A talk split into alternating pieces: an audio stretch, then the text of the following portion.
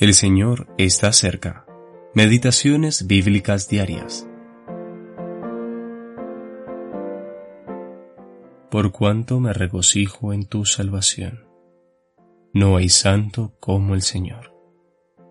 Primera de Samuel, capítulo 2, versículos 1 y 2. Versión La Biblia de las Américas. La oración de Ana, tercera parte. Hay algo sorprendente en la expresión me regocijo en tu salvación.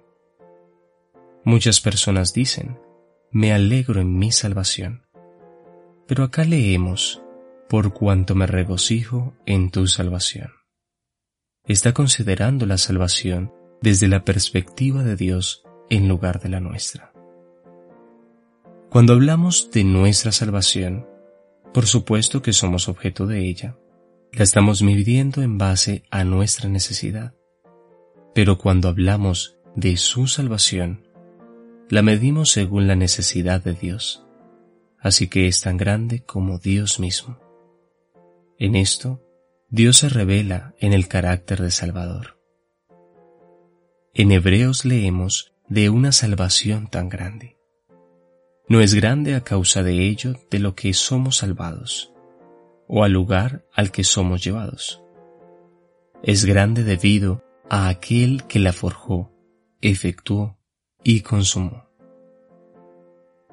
No puede ser una salvación ordinaria, pues no ha sido provista por una persona común, sino por aquel que creó el universo.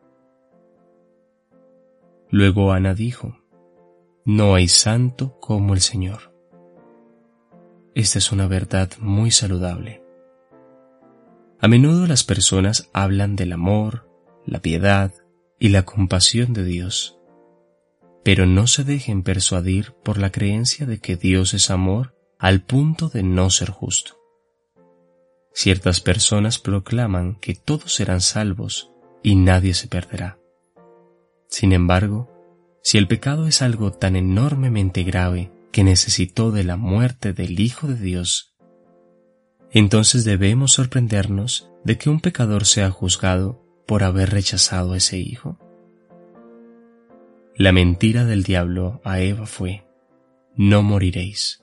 Génesis capítulo 3, versículo 4.